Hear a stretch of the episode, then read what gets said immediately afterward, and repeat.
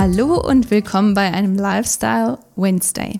Ich freue mich, dass du wieder dabei bist. Ich freue mich, dass du Gedankenanstöße und Inspirationen holst und dass du dein Leben einfach besser machen möchtest, dass du ähm, auch deinen Lebensstil irgendwo hinterfragen möchtest und ähm, ja, Sachen einfach grundsätzlich verbessern willst und, und dann nicht passiv bist, sondern wirklich ganz aktiv dran gehst und schaust, was du machen kannst und wie du es machen kannst. Ich denke, das, das sagt so viel über dich aus. Wie immer bin ich hier, um dir zu helfen, Grenzen abzubrechen, für die du nicht geschaffen bist.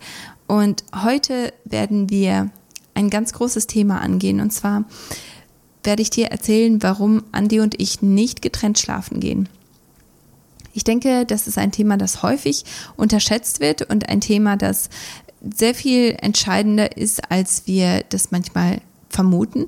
Und zwar, wenn man getrennt schläft, das hat natürlich sehr viele verschiedene Ursachen und die Gründe sind auch meistens sehr, sehr berechtigt. Also man schläft zum Beispiel getrennt wegen Schichtarbeit. Also der eine arbeitet nachts, dann, wenn, wenn der andere schläft, natürlich schläft man dann tagsüber, wenn, wenn man nachts arbeiten muss, das ist ganz klar.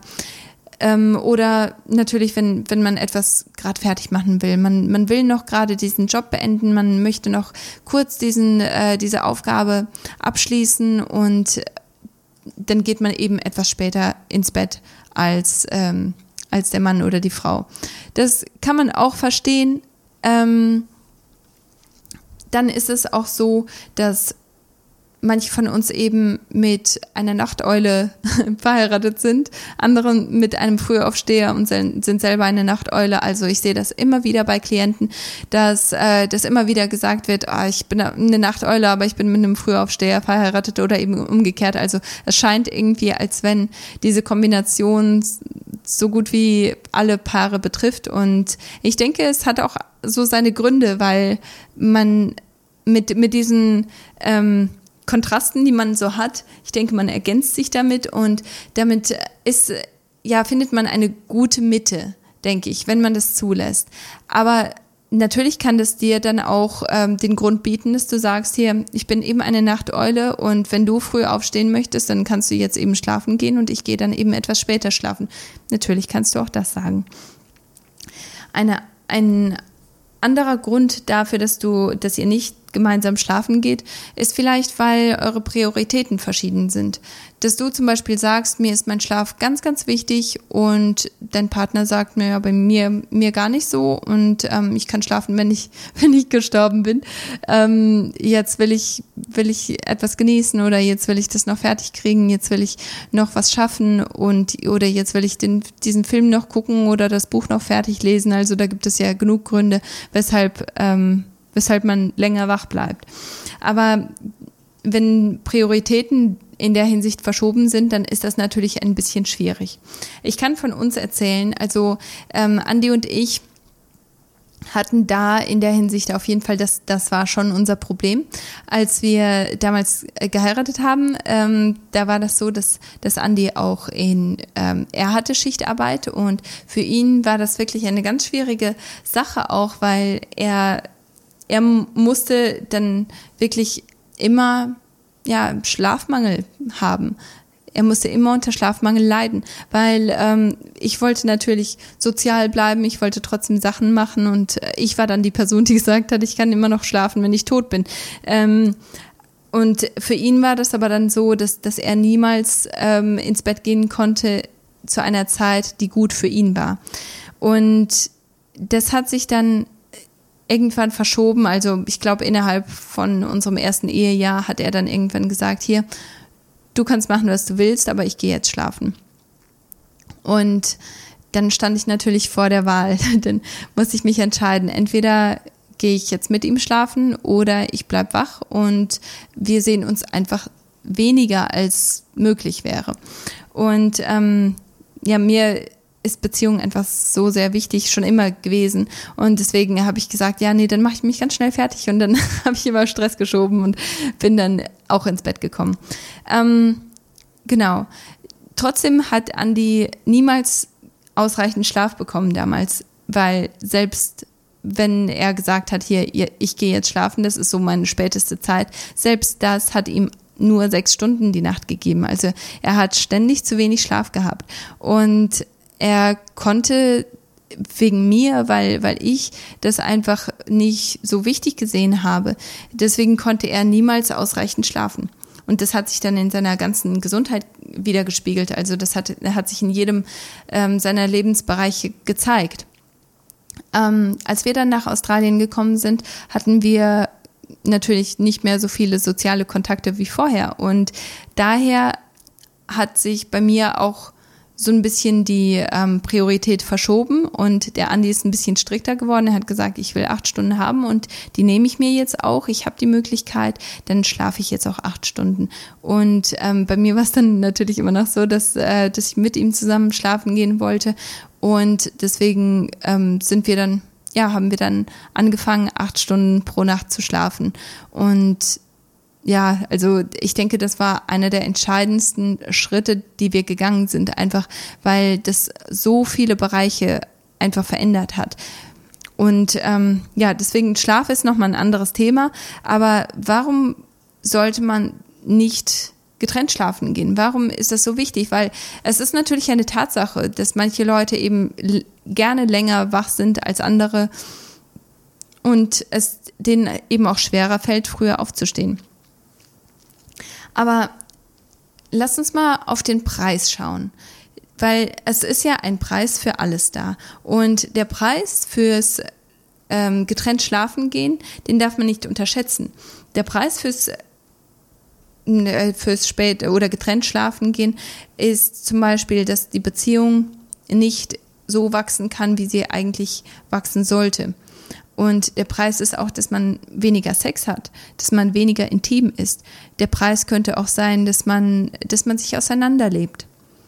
Weil man verbringt einfach, vor allem jeder, der berufstätig ist und Kinder hat und dann noch Hobbys hat und Freunde hat, all diese Personen werden bestätigen können, dass da manchmal einfach gar keine Zeit ist für Beziehungen. Es ist manchmal einfach keine Zeit, um sich zusammen hinzusetzen, Tee zu trinken und mal miteinander zu quatschen.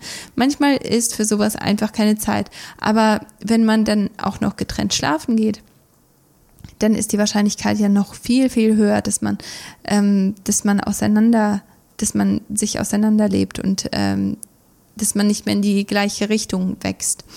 Deswegen ist es so, so wichtig, dass man wirklich sagt, okay, lass uns mal wirklich ganz konkret darüber sprechen.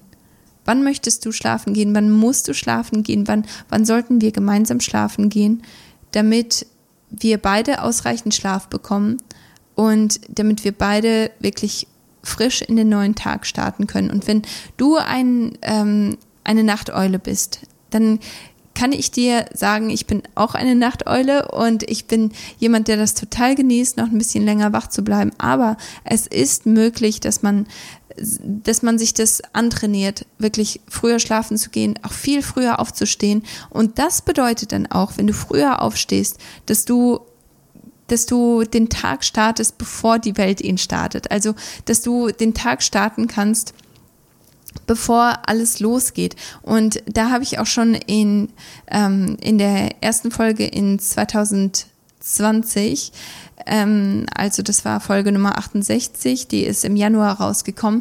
Da habe ich von meinen Routinen erzählt und was dir wahrscheinlich auffallen wird, ist, dass die meisten meiner Routinen tatsächlich morgens passieren. Die sind morgens vor acht schon abgeschlossen. Einfach weil ich früh ins Bett gehe, dann auch früh aufstehe und deswegen diese Zeit habe, die wirklich von niemandem eingenommen wird. Also niemand ruft mich zu dieser Zeit an, niemand möchte irgendetwas. Es gibt keine Termine, die ich einnehmen muss um diese Zeit und deswegen schaffe ich einfach so viel. Aber genau das Gleiche ist es dann auch bei dir. Wenn du eine Nachteule bist und sagst, nee, das, das, das mag ich gar nicht, ich, ich mache sowas dann lieber abends, dann probier es doch einfach mal aus. Probier es für zwei, drei Wochen und schau mal, wie du dich fühlst. Weil bei den meisten Leuten, natürlich sind wir alle unterschiedlich, aber ich kann dir fast garantieren, dass du dich so viel frischer fühlen wirst, dass du einen viel besseren Rhythmus findest in den Aufgaben, die du so hast und in den, ähm, in den Sachen, die du so machen möchtest.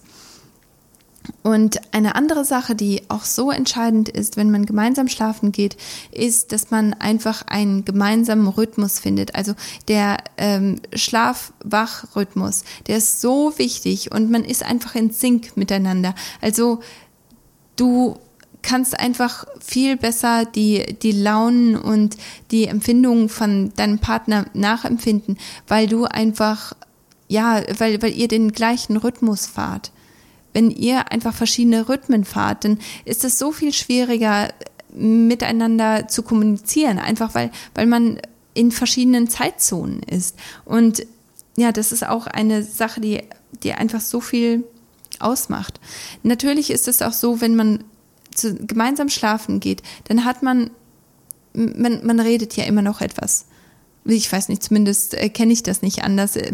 Als ich aufgewachsen bin, habe ich schon immer gehört, dass meine Eltern sich miteinander unterhalten haben und ähm, auch meine Schwiegereltern, wo wir da waren, man hat mit, na, schon mitbekommen, dass die sich miteinander unterhalten und wir unterhalten uns immer miteinander kurz bevor wir schlafen gehen, einfach weil man sich gemeinsam fertig macht, weil man eben diese gemeinsame Zeit miteinander hat und dann auch ähm, kurz bevor man einschläft, man redet ja noch mal miteinander. Und manchmal kommen da wirklich tiefe Themen auf, manchmal kommen da Themen auf, die einfach so entscheidend sind, einfach um den nächsten Tag zu starten und um miteinander zu wachsen, miteinander ähm, besser zu werden und einander besser zu verstehen. Und ein großer Grund, weshalb du gemeinsam mit deinem Partner schlafen gehen solltest, ist, weil du ähm, ja, weil die Wahrscheinlichkeit, dass ihr Sex haben werdet, einfach so viel größer ist. Es wurden Studien gemacht, wo Paare beobachtet wurden, die einen Fernseher im Raum hatten.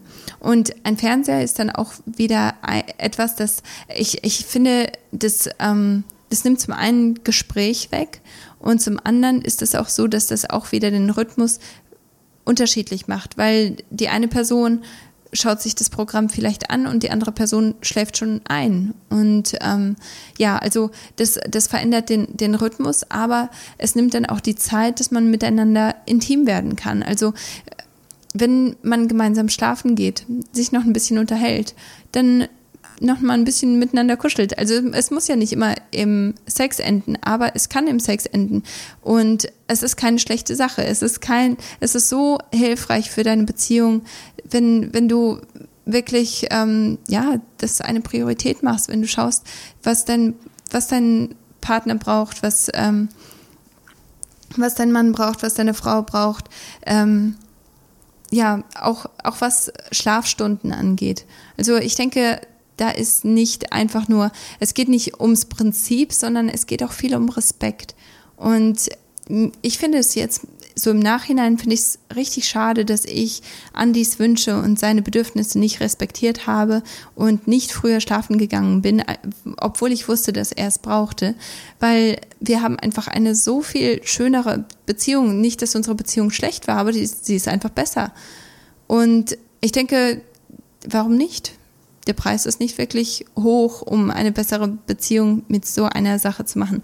Ich hoffe, dass das ähm, ja, dass es Sinn macht und dass ich dich vielleicht auch motivieren konnte, das wirklich für deine Beziehung zu machen. Und wenn du die Person bist, die sich da so ein bisschen querstellt, dann ist das vielleicht auch eine Folge, die dich so ein bisschen zum Nachdenken gebracht hat. Ich hoffe, das ist der Fall.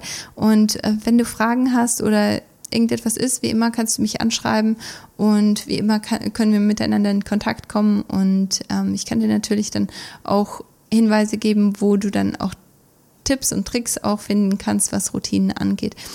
Ich hoffe, du hast einen ganz, ganz wunderbaren Tag und wir hören einander beim nächsten Mal dann wieder. Bis dann. Tschüss.